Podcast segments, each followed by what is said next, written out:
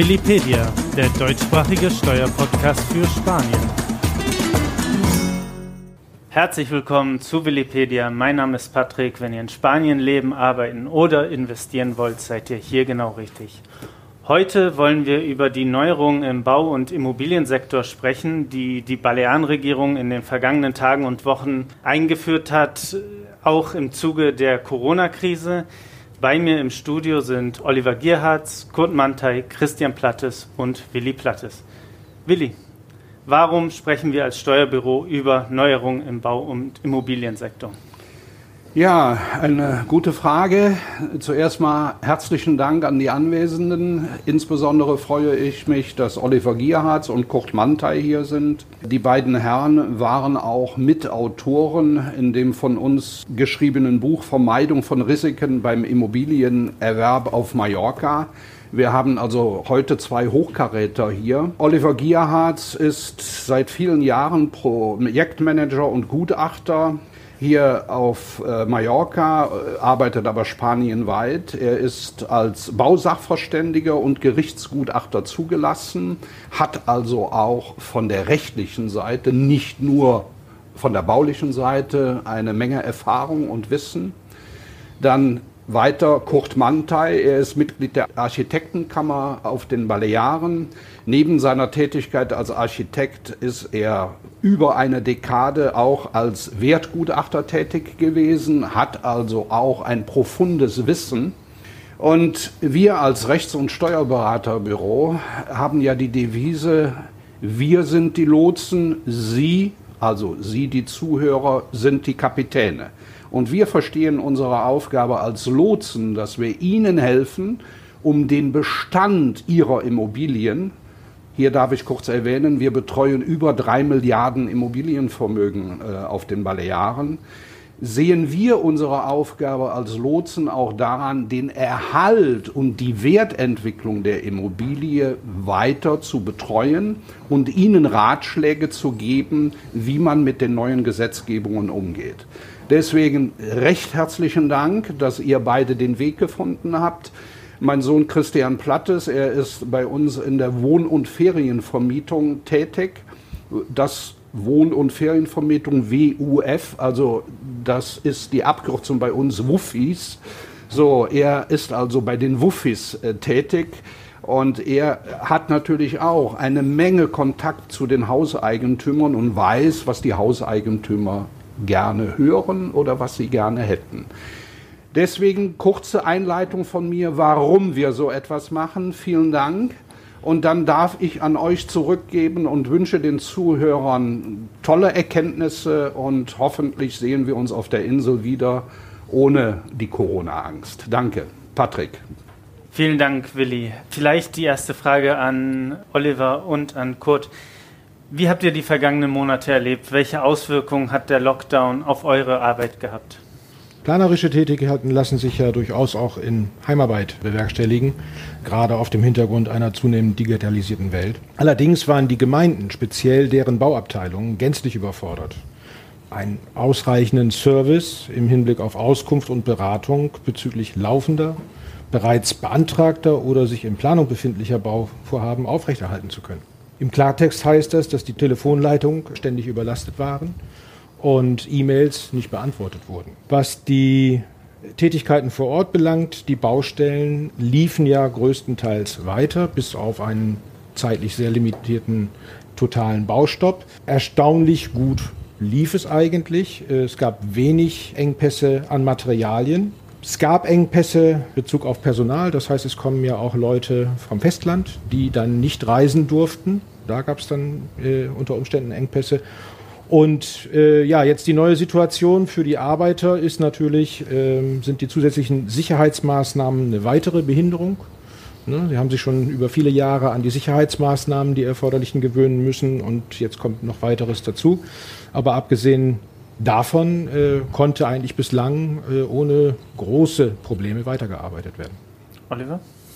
Ähm, ja, das sehen wir ganz ähnlich. Also wir hatten sicherlich am Anfang, wie es halt der Alarmzustand ausgerufen ist, ähm, sicherlich unsere Umstellungsprobleme. Ich habe meine zwölf Mitarbeiter in einer Nacht- und Nebelaktion, nachdem ich einen Anruf bekommen habe. Wir haben Infos ab morgen Alarmzustand, alle wieder halt in die Büros und auf die Baustellen geschickt, damit sie halt ihre Rechner abholen und wir haben uns dann halt im Homeoffice eingerichtet. Ähm, Problem war natürlich für uns, wir müssen auf den Baustellen sein. Das war uns am Anfang nicht klar, ob wir dürfen und wie wir halt hinkommen. Das hat sich aber dann relativ schnell geklärt und äh, wir konnten dann halt schon, ich sag mal, in der kommenden Woche oder der folgenden Woche nach dem Ausrufen des Alarmzustands wieder auf die Baustellen fahren. Klar war halt, dass es halt Einschränkungen gab. Also diese Hygienevorschriften, die wir ja damals äh, mehrfach verändert worden sind, ähm, die sind auch nach wie vor aktiv, ähm, haben aber relativ geringen Einfluss halt auf die Baustellen selber. Wir hatten Gott sei Dank bei unseren Baustellen keine Probleme mit Materiallieferungen. Ähm, wir hatten zwei, drei Mitarbeiter, die halt ähm, nicht auf die Baustellen kommen durften, weil sie halt Risikopatienten waren. Und ansonsten war es halt eine Umstellung, wenn man halt auf den Baustellen halt die Hygienevorschriften umsetzen muss. Ähm, oder wenn halt Leute nah zusammenarbeiten müssen, es keine Atemschutzmasken gab.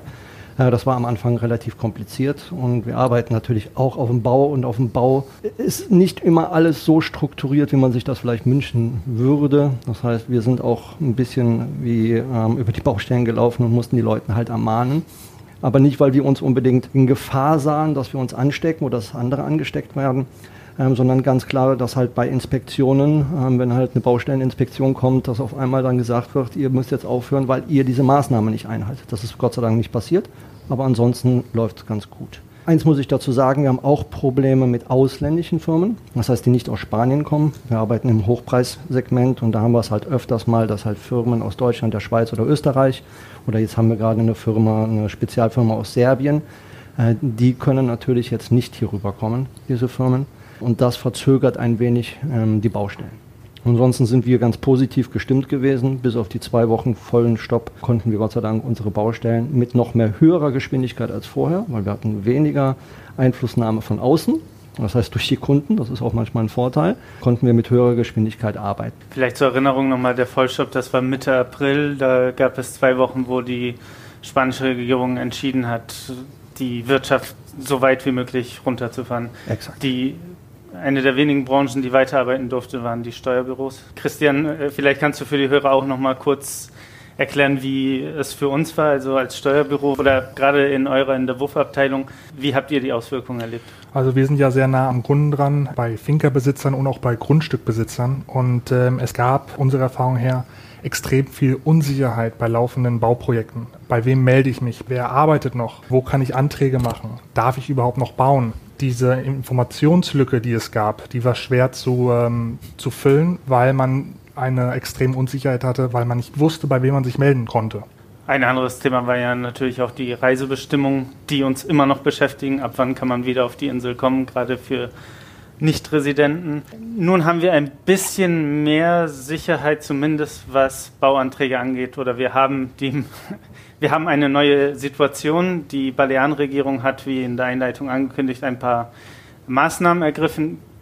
Könnt ihr die kurz skizzieren? Was wurde da entschieden? Das äh, letzte Woche verabschiedete Gesetz zur Vereinfachung von Bauverfahren sieht im Wesentlichen vor, dass Eigentümer von Immobilien, die vorhaben, im Rahmen des Bestands umzubauen, zu sanieren oder instand zu setzen, innerhalb von zwei Wochen mit dem Bauen beginnen können. Ausgeschlossen sind dabei aber Neubauten zum Beispiel, der komplette Abriss von Gebäuden. Die Gebäuden dürfen auch nicht im Außenbereich liegen, unter Denkmalschutz stehen, sich ganz oder teilweise im Küstenschutzbereich befinden und ausgeschlossen sind auch Gebäude, die nicht bauordnungskonform sind. Wie gesagt, es muss 15 Tage vor Baubeginn eine Erklärung des Antragstellers eingereicht werden, aber ansonsten mit allen Unterlagen, die auch vor diesem Dekret für einen Bauantrag notwendig waren. Der äh, Antragsteller verpflichtet sich nämlich, nur Maßnahmen durchzuführen, die eben auch im Rahmen dieser Unterlagen, die eingereicht werden, dokumentiert sind. Wird das dann später kontrolliert oder? Das wird von den Gemeinden kontrolliert, ja. Und äh, es kann eben auch, wenn, wenn dagegen verstoßen wird, natürlich dann zu Baustopps kommen. Mhm. Das heißt, in der Praxis Was können wir jetzt machen? Also welche Maßnahmen fallen in diese Regelung rein, wovon Hausbesitzer profitieren können? Also ich versuche das mal aus meiner Sicht ein bisschen zu interpretieren. Bin jetzt nicht der Architekt, der halt genau die, ähm, ich sag mal, die genehmigungstechnischen Verfahren halt einleiten muss. Aber grundsätzlich ist es eine Vereinfachung für Immobilienbesitzer, die halt immer mal vorhatten, ihr Objekt zu sanieren oder Kern zu sanieren oder auch mal einen Anbau zu machen oder komplett umzubauen. Logisch, man muss halt alle verfahrenstechnischen Sachen einhalten. Das heißt, ich muss nach wie vor halt ein Projekt einreichen. Ich muss nach wie vor halt das halt bei der Architektenkammer abstempeln lassen. Und es muss natürlich in sich halt äh, stimmig sein. Das heißt, Fehler können sich nachher halt teuer wieder zu Buche schlagen. Also da muss man schon genau prüfen.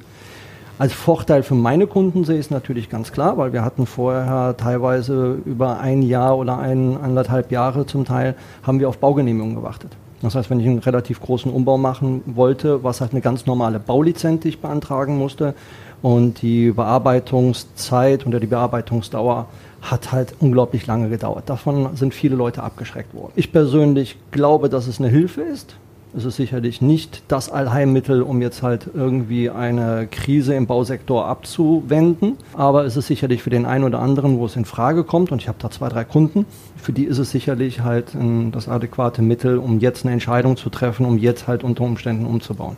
Und mal ganz davon abgesehen, wir haben ja noch anderthalb Jahre Zeit. Das heißt, das genau, das wollte ich fragen. Also wenn du sagst jetzt, was heißt jetzt, äh, bis wann gilt diese Regelung? Also bislang gilt sie bis zum 31.12.2021 und ab dem 01.01.2022 ist dann halt, kommt, tritt dann halt wieder die alte Regelung in Kraft, falls es nichts Neues gibt. Aber mittlerweile ist ja jeden Tag was Neues zu erwarten. Das stimmt, das sind unruhige Zeiten. Genau, also ich, da schließe ich mich Oliver an. Ähm, wir haben Immobilienbesitzer und viele Grundstücksbesitzer, die halt einfach ähm, darauf gewartet haben, das Go zu kriegen. Und ähm, das wird natürlich extrem vereinfacht. Speziell bei den Ferienvermietern ist es natürlich auch eine Erleichterung, weil wenn man sagt, ich kann erst in anderthalb oder zwei Jahren bauen oder diese Saison dann nicht zu verlieren. Und dass es jetzt schneller geht, ist natürlich perfekt, um einmal ähm, im Winter her die Baumaßnahmen durchzuführen, damit man in der Saison dann die Vermietung weiterhin durchführen kann und die Immobilie abbezahlen kann, sehr oft. Warum hat die Balearenregierung sich eurer Meinung für diesen Schritt entschieden?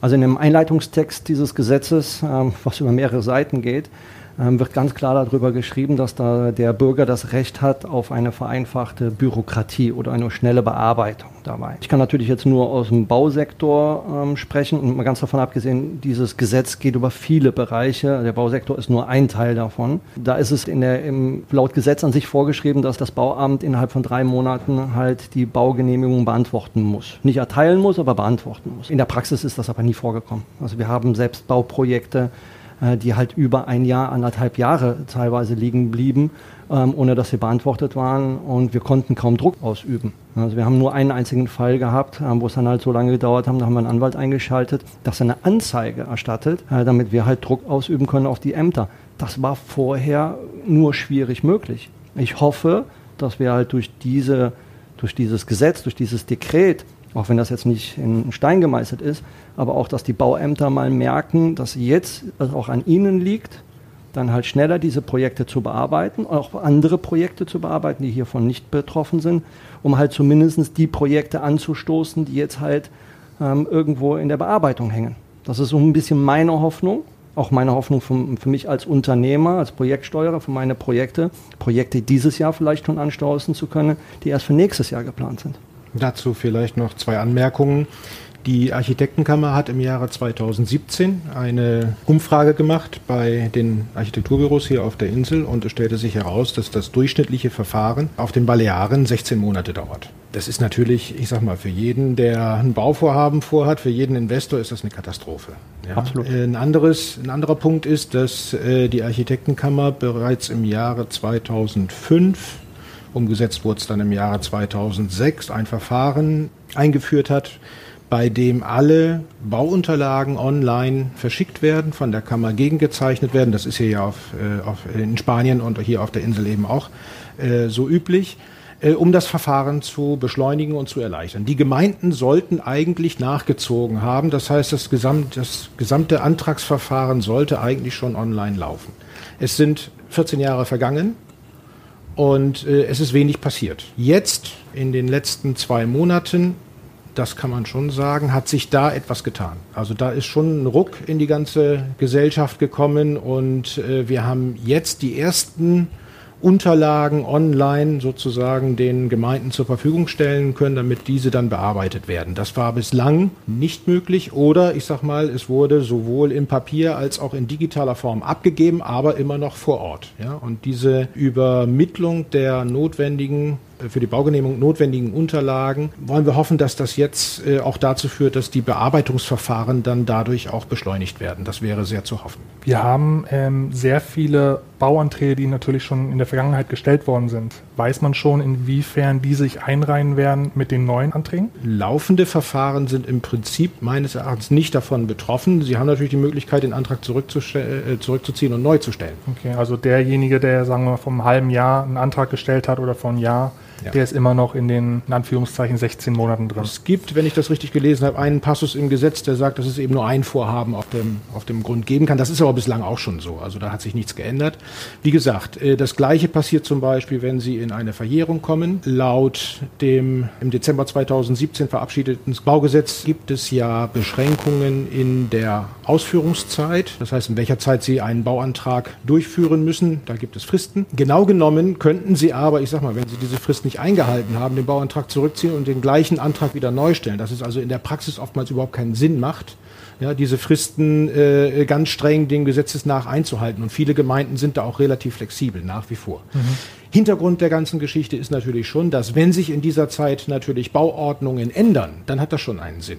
Ja, weil dann müssten Sie bei einem neuen Antrag ja dann die neuen Parameter oder was auch immer einhalten. Mhm. Solange das nicht der Fall ist, hat das in der Praxis also wenig Sinn, diese Dreijahresfrist. Der Gesetzgeber hat das jetzt so vorgesehen und die Gemeinden müssten sich auch dran halten, ihre Fristen einzuhalten, weil sonst ist eigentlich äh, das gar nicht möglich. Und der Antrag, der in der Vergangenheit passiert ist, vor diesem Dekret, äh, laufen noch nach den alten Baugesetzen oder laut den neuen? Das Dekret ist am Tag der Veröffentlichung, also am 13. Mai in Kraft getreten und alles, was vorher war, das ist im Prinzip nicht davon betroffen. Also bei diesem Dekret, worüber wir jetzt sprechen, gibt es ja kein neues Gesetz oder keine neue Normengebung, sondern hier geht es rein um die Beantragung einer Baulizenz für bestimmte Arbeiten. Okay. Das heißt, da gibt es keine Änderungen halt, was halt die Normen angeht. Und das halt mit den Fristen, was du vorhin schon gesagt hast. Ich sag mal, diese berühmte Frist innerhalb von sechs Monaten nach Erteilung der Baugenehmigung musst du anfangen zu arbeiten. Wir versuchen uns so weit wie möglich irgendwelche Bauaktivitäten danach zu weisen, aber es kontrollierte keiner bislang. Mhm. Ja, also das sind so um diese drei Jahre auch das,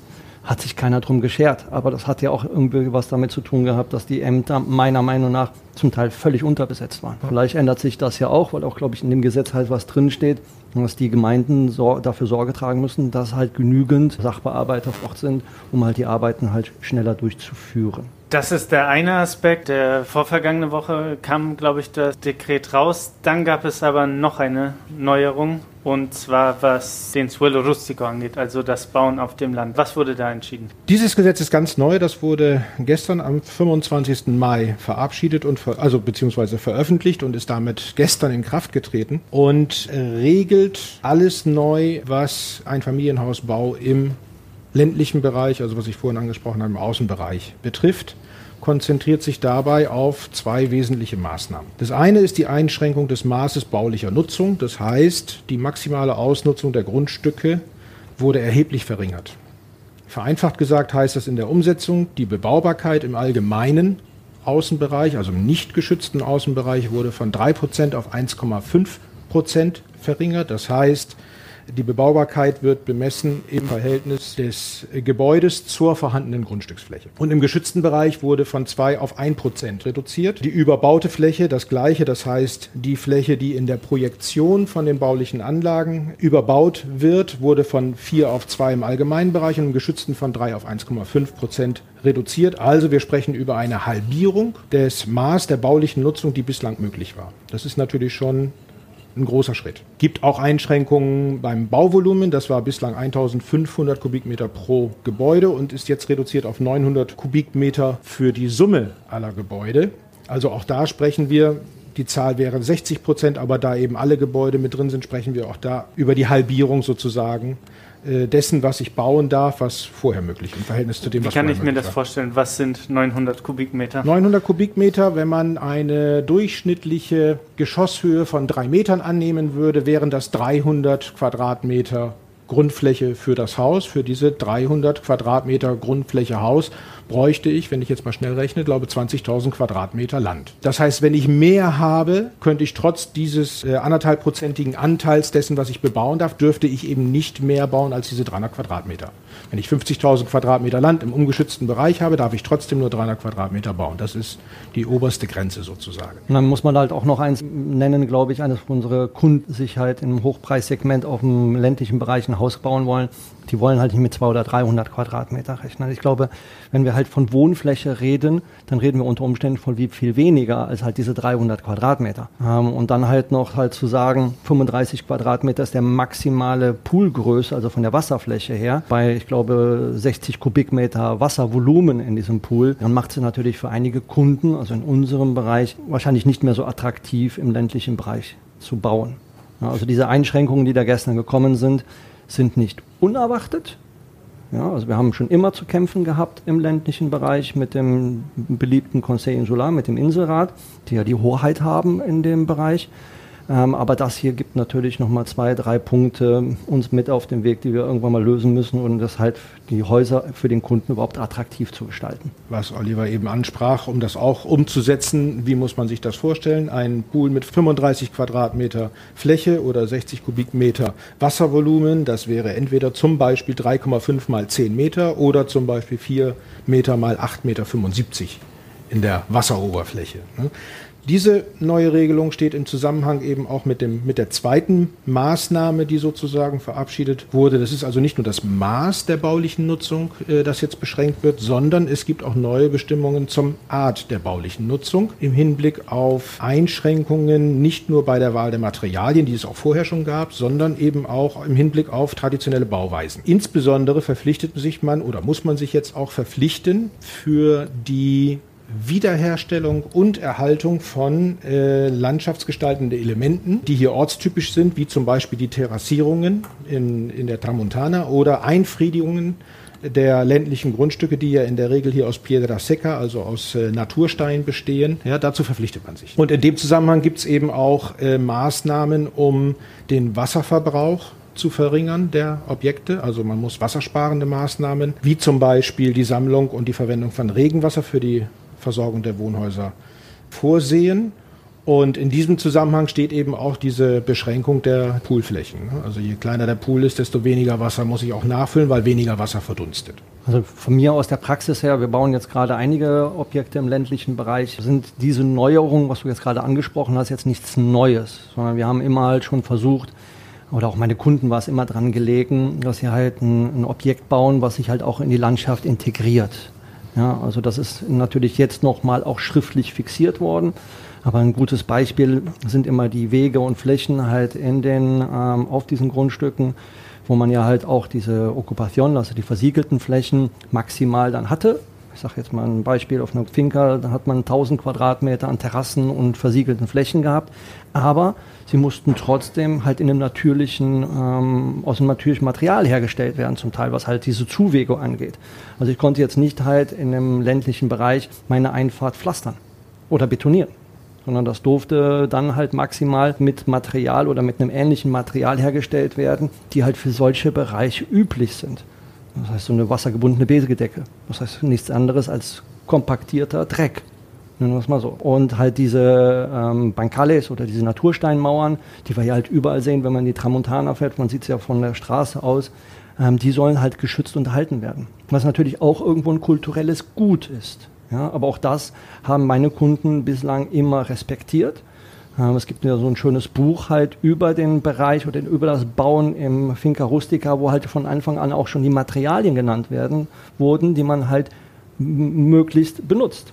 Ja, also eins war halt zum Beispiel diese Tejas Arabicas, also diese äh, wie heißt Mönch, Mönch und Nonne Ziegel, genau, die man halt die Hauptflächen der Dächer damit bedecken musste. Und man konnte jetzt also nur wenig in, in Flachdächern zum Beispiel umwandeln. Also viele wollen Flachdächer haben, ist aber im Finca Rustica halt nicht immer und nicht viel gestattet dabei. Also da sind wir ein bisschen entspannt, aber klar, die Einschreitung halt mit den baubaren Flächen, mit der maximalen Ausnutzung, das ist ähm, wahrscheinlich ein K.O.-Kriterium für viele Leute, das in Zukunft sich zuzulegen. Welche Auswirkungen glaubt ihr, könnten diese neuen Regelungen haben? Oliver hat es im Prinzip schon angesprochen. Das heißt, äh, viele Kunden gerade im hochwertigen Immobilienbereich werden mit 300 Quadratmeter brutto nicht auskommen wollen. Das heißt, die werden sich dann schon überlegen, entweder Bestandsimmobilien zu kaufen, um die dann umzubauen, was wahrscheinlich im Sinne des Erfinders ist. Also ich denke mal, da hat der Gesetzgeber dann wahrscheinlich äh, so ein bisschen sein Ziel erreicht damit. Auf der anderen Seite wurde sehr viel über die Erhöhung der Mindestgrundstücksgröße äh, gesprochen, von bislang im normalen Bereich 14.000 Quadratmeter auf zum Beispiel 21.000 Quadratmeter. Das hätte aber zur Folge gehabt, dass ein großer Anteil von Grundstücken auf der Insel von einem Tag auf den anderen unbebaubar gewesen wären, was natürlich auch, äh, ich sag mal, für Ortsansässige, die solche Grundstücke haben, aber bislang aus welchen Gründen auch immer, aus finanziellen Gründen oder einfach, weil sie nicht die Gelegenheit hatten, die noch nicht haben, bebauen können, ja, von einem Tag auf den anderen, ohne die Möglichkeit einer Bebauung bleiben. Das hat man jetzt vermieden. Diese Leute werden natürlich eher mit der Einschränkung auf das neue Bauvolumen umgehen können. Auf der anderen Seite wenn Sie verkaufen wollten zum Beispiel, werden Sie mit Sicherheit Verluste hinnehmen müssen im Wert der Immobilien, ne, von einem Tag auf den anderen. Also wer sich halt längere Zeit hier auf Mallorca mit dem ganzen Thema beschäftigt, der weiß ja auch, wie sich das halt in den letzten Jahren oder Jahrzehnten entwickelt hat. Also wie ich 2002, 2003 auf Mallorca meine Anfänge gemacht habe im Bauwesen, dann waren es halt teilweise noch möglich, halt mehr als 7000 Quadratmeter, glaube ich, damals noch zu bauen. Dann wurde es irgendwann 14.000 Quadratmeter, die ich Minimum an Fläche haben musste.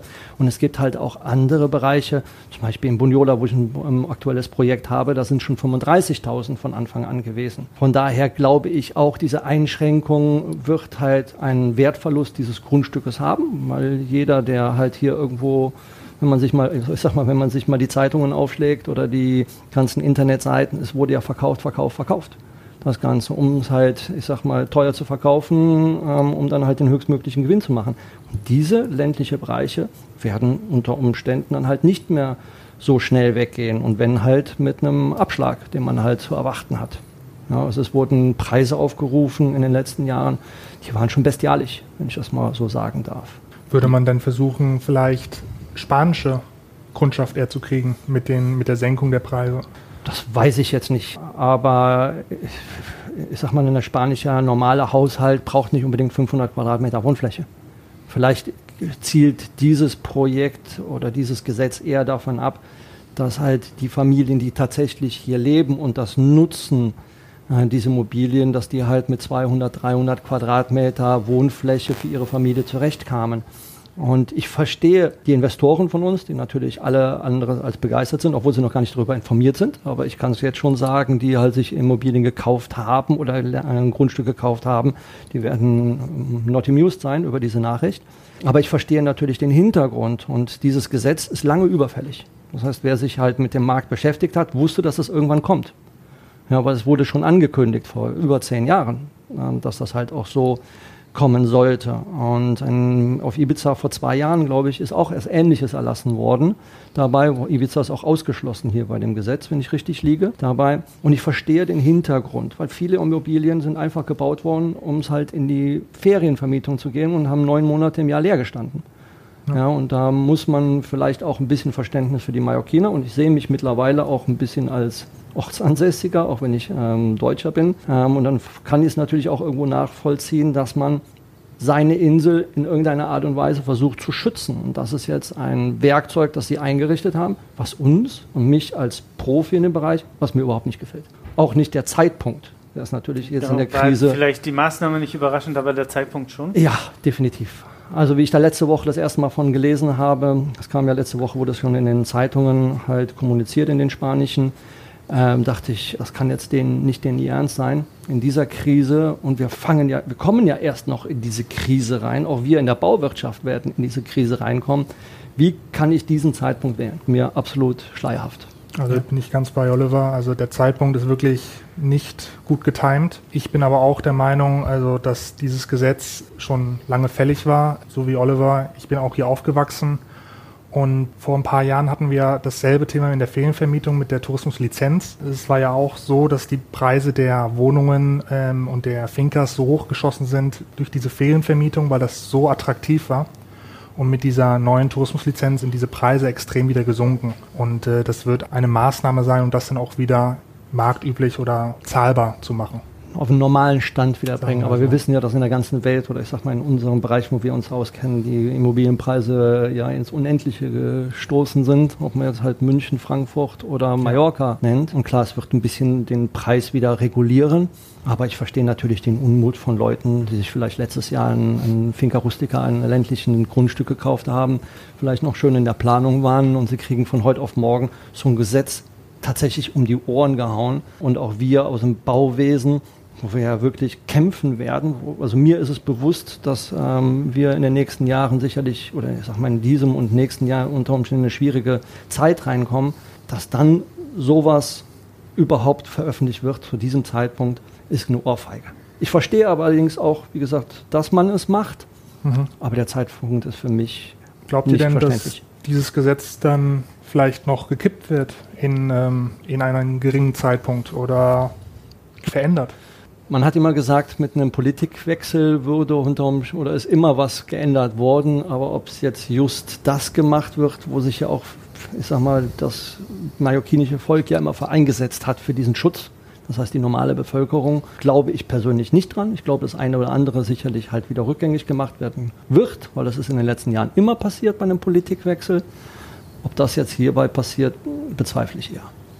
Also ich kann mir auch eher vorstellen, gerade wenn man sich die Motive äh, vor Augen führt, die ja völlig gerechtfertigt sind, ja, um die äh, Zersiedelung der Insel zu vermeiden, weil letztendlich ist ja die Landschaft der Insel und das, was sie ihren Besuchern bietet, äh, das Gut schlechthin, was man vermarkten kann. Das muss man ganz einfach so sehen.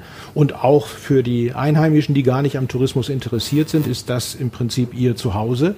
Und das zu schützen, das ist nicht nur legitim, sondern ich denke, das ist eine äh, große Voraussetzung auch für die Zukunft der Insel. Ich glaube, die Maßnahmen, die man ergreift, äh, verfehlen ihren Zweck im Hinblick auf die Zersiedelung, die ich gerade angesprochen habe, weil die Grundstücksgröße eben nicht angegangen worden ist. Sie bevorzugt wahrscheinlich Einheimische, die im Außenbereich bauen wollen, im Vergleich zu ausländischen Investoren. Das ist wahrscheinlich auch gewollt. Die breite Bevölkerung wird das Ganze, glaube ich, eher unterstützen. Deshalb glaube ich auch nicht, dass da, dass da großartig versucht werden wird, dieses Gesetz wieder zurückzunehmen. Es ist über ein Dekret beschlossen worden. Das heißt, man nutzt äh, einen Passus aus, das erlaubt bei dringenden Sachen eben nicht äh, den normalen parlamentarischen Weg zu gehen, sondern das einfach äh, vom jeweiligen Regierungsapparat äh, zu beschließen.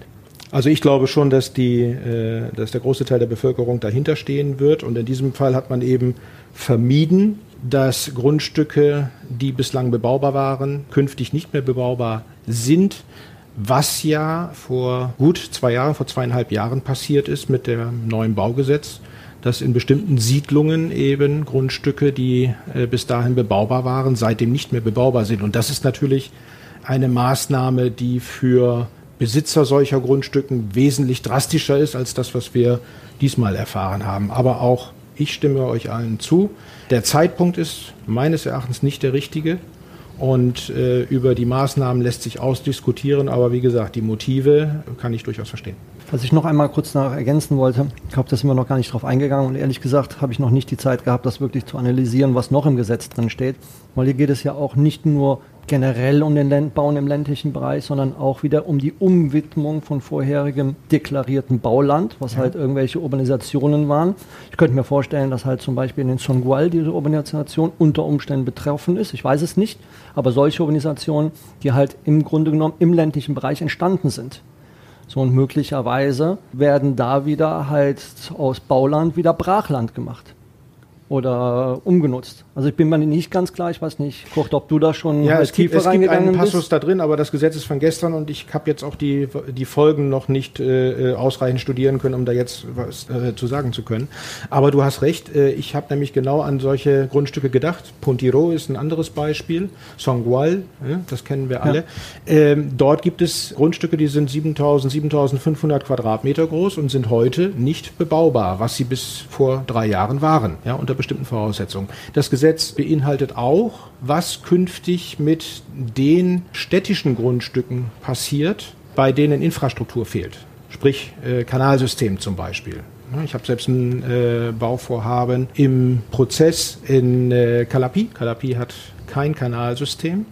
Und äh, da die Gemeinde weder den Bebauungsplan geändert hat, noch ein Infrastrukturprojekt vorgestellt hat, werden derzeit keine Baugenehmigungen mehr vergeben. Da die Gemeinden die vom Baugesetz vorgeschriebenen Fristen vielfach haben verstreichen lassen, sagt der Gesetzgeber jetzt, wir übernehmen das, beziehungsweise übernimmt das der Inselrat. Und wenn der Inselrat in einem bestimmten Zeitraum seine Aufgaben auch nicht erfüllt im Hinblick auf die Fertigstellung dieser Siedlungen, dann äh, wird sogar die Inselregierung einschreiten und dann entsprechende Maßnahmen wieder vornehmen, dann wahrscheinlich natürlich in Gesetzesform. Das werden wir dann sehen. Dann, da sprechen wir über einen Zeitraum von drei Jahren, wenn ich das richtig gelesen habe. Aber es hat weitreichende Konsequenzen, die wir heute, glaube ich, gar nicht angeschnitten genau, haben.